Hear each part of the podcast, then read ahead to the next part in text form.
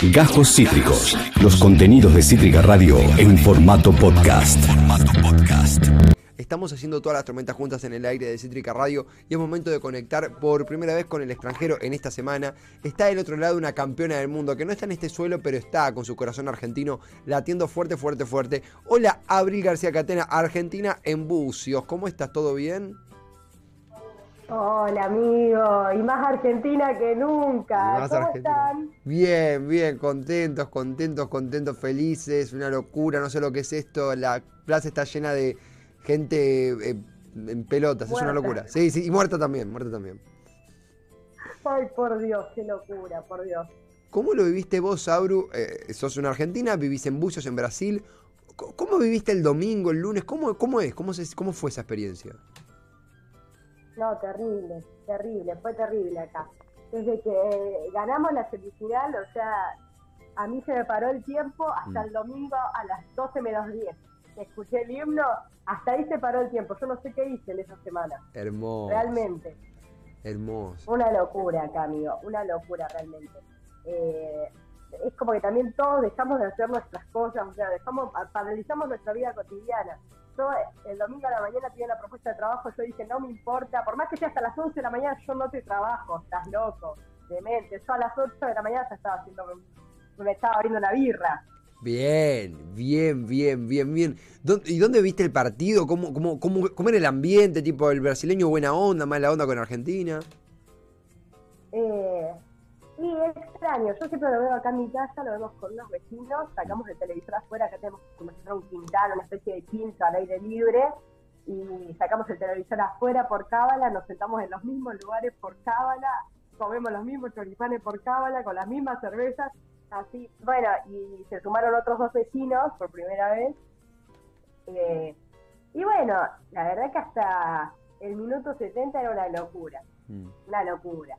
Estábamos festejando, no sé, fue, fue, como- era, fue muy tragicómico después, porque era, parecía de verdad, era- eran las máscaras del teatro, ¿viste? Estábamos, oh, ah, Sí, oh, sí, sí, ah, sí. No, fue un altibajos terribles, y aparte anecdótico esto, pero sí tenemos vecinos brasileños que son los dueños de- del lugar, viven Claro. acá abajo y son los que alquilan este lugar. Claro. Eh, y de pronto aparece, bueno, los primeros dos goles nos los vinieron a cantar ellos. No, O sea, los estábamos atrasados nosotros, nosotros estábamos atrasados y ellos lo ven por cable, digamos. Claro. Y nosotros como lo vemos en español, lo tenemos que ver o por fútbol libre o por fútbol, por otro, por, por página. Obvio. Y nos vinieron a cantar los dos goles, vinieron a abrazarnos, a festejar todos. Ahora viene el dueño de la casa, después de, de- de los dos goles de Argentina, y dice, vamos Francia. No, qué hijo de. Pero por. dijo que nos iba a cortar la luz y que tengamos cuidado con el reloj, no sé qué, todo a modo de chiste, pero nosotros estábamos re picados Obvio. y se quedó atrás a ver el partido y, en el- y a los cinco minutos nos, nos hacen un gol. Se queda un rato más y nos empatan el partido. Ahí nos levantamos todos, nos fuimos todos. Ay, Dios. No, no, no. Yo, yo no entiendo cómo uno puede mantener la, la compostura. ¿Y se fueron a dónde? Nos metimos para las casas hasta que él se fuera. Él se fue y después salió a lavar el auto al lado No, de donde estábamos viendo el partido. Era una provocación terrible y nosotros estábamos que nos moríamos. Y al tercer gol vienen y nos lo cantan de nuevo los, los Los vecinos. sus hijos, su hijo y su mujer, claro. Claro. Eh, y ahí yo, el tercer gol, yo, o sea, era tanta la, la, la emoción, la- como era un conjunto de emociones, viste, cuando vas a explotar era más o menos una bomba. Sí. Yo el tercer gol me puse, me pongo a llorar, dije, ya está, ya está, ya Mm. está. Tiene que terminar así, ya está. Lo que dijimos todos, sí, sí, sí. No, ya está, o sea, terminaron acá, no se pongan una bomba en el estadio, Sí, terminaron sí. acá. Y no, y fue terrible, los penales fueron terribles. no. Después nos quedamos acá, esperamos a que a que entreguen la copa, que reciban la copa los jugadores, y después nos fuimos a festejar a la plaza. Qué lindo, qué lindo. Hay una comunidad argentina muy activa en Bucios. Digo, ¿hubo fiesta? ¿Hubo, hubo joda a nivel pequeña concentración? ¿Hubo joda?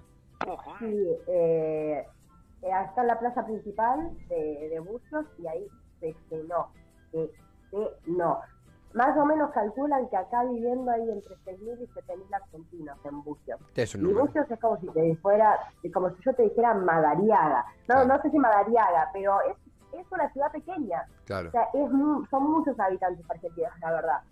Eh, y fue una locura, la plaza estaba llena de gente, llena de brasileños también. Sí, o sea, muchos brasileños que fueron a festejar.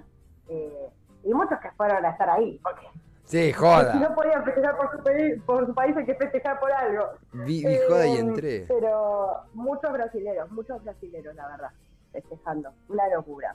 Eh, fue, fue una. la- a ver, uno lo piensa vivido de- desde afuera, porque no- en la Argentina nosotros perdíamos dimensión de, bueno, ¿qué tanto impacta en el mundo? Veíamos imágenes de Chile, imágenes de Bangladesh, imágenes de India, imágenes de China, imágenes de Haití, eh, algo Australia, en todos en lados. todos lados, en todos lados. Dinamarca, es como que no entendés nada. Y, y- y algo que vos nos comentabas en, en todo lo que fue este mundial es que si bien había un, como un temor a che, si Argentina juega contra Brasil va a estar bravo porque se ponen muy intensos, eh, no, va, decime si me equivoco, como que nunca describiste como un anti-argentinismo, sino que en un momento como que el brasileño o, o perdió el interés o no, o, o no, ¿cómo fue? ¿Cómo lo, cómo lo viviste?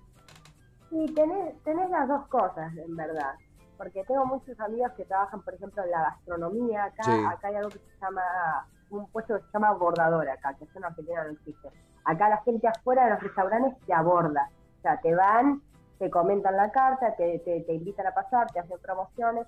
Y muchos de los abordadores son argentinos acá, porque tienen el plus de que hablan español Claro. y encima portugués, porque casi todos los que llegan acá a trabajar aprenden a hablar portugués y como acá hay mucho latinoamericano eh, que habla que habla hispana, eh, necesitas que hablen español. Claro, Y bueno, muchas anécdotas de, de sí, argentinos que abordan a brasileños y les dan vuelta la cara.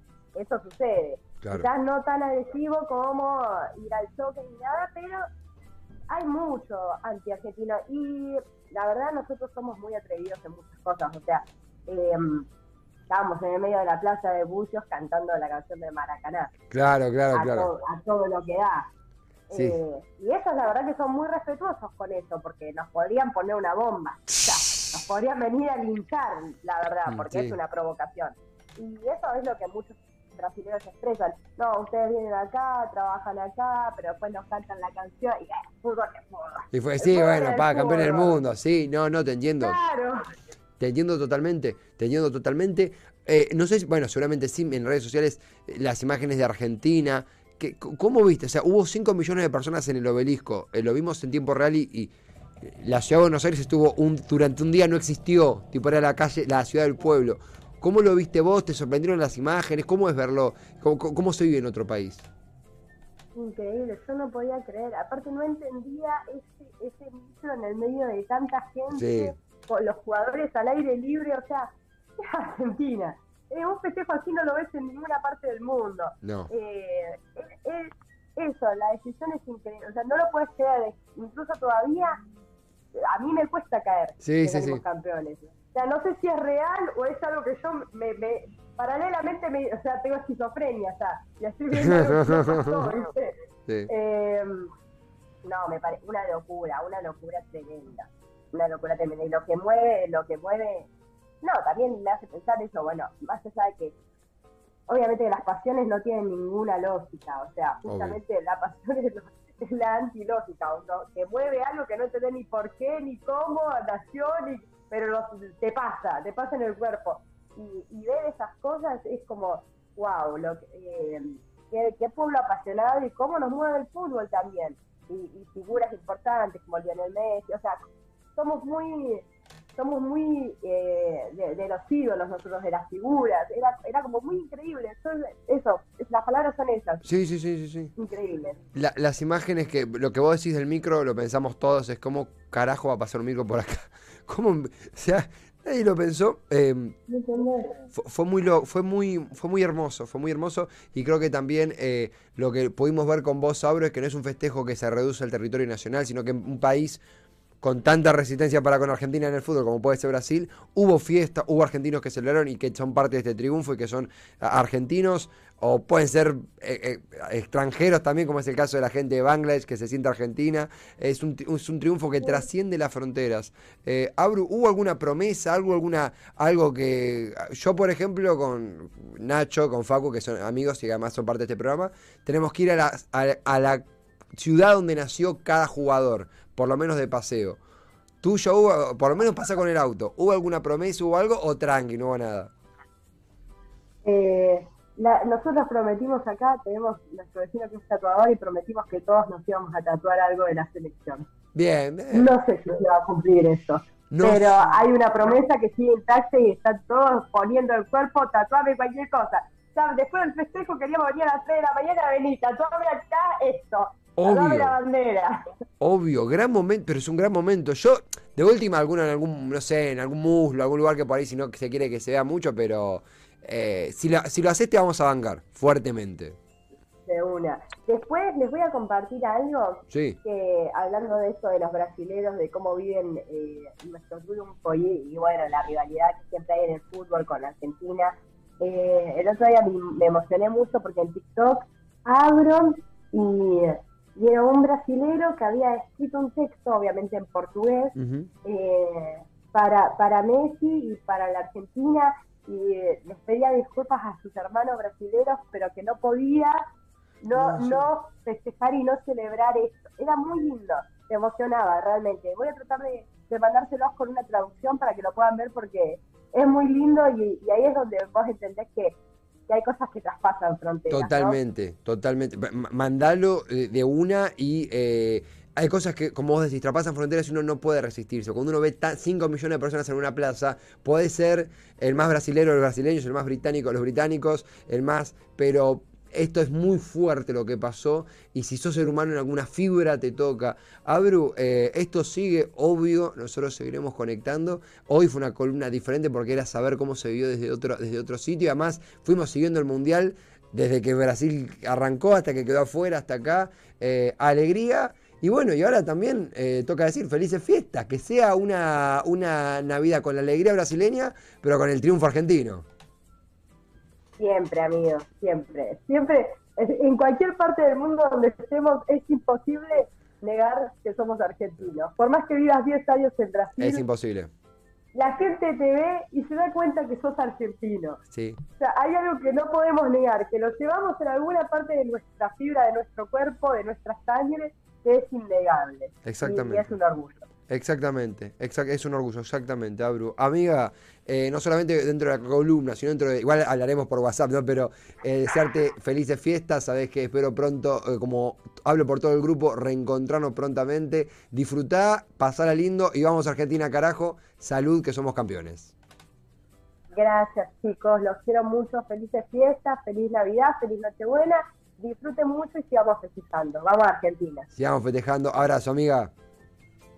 Ella Abrazo, chicos. Abil García Catena, nuestra amiga en Bucios. ¿En dónde? En Bucios, en Brasil. Argentina viviendo en Brasil, contándonos, nos contó cómo fue el arrancar el Mundial en Brasil, cómo fue el, el momento en donde Brasil, eh, eh, justo no, no lo mencioné, donde Brasil era campeón del mundo. ¿Se acuerdan después del partido con Corea? Que Brasil era campeón del mundo, lo charlamos acá también con Abru.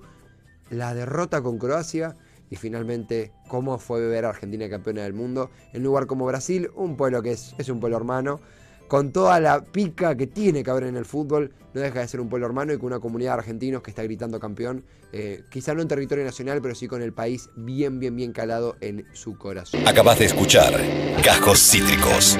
Encontrá los contenidos de Cítrica Radio en formato podcast en Spotify, YouTube o en nuestra página web.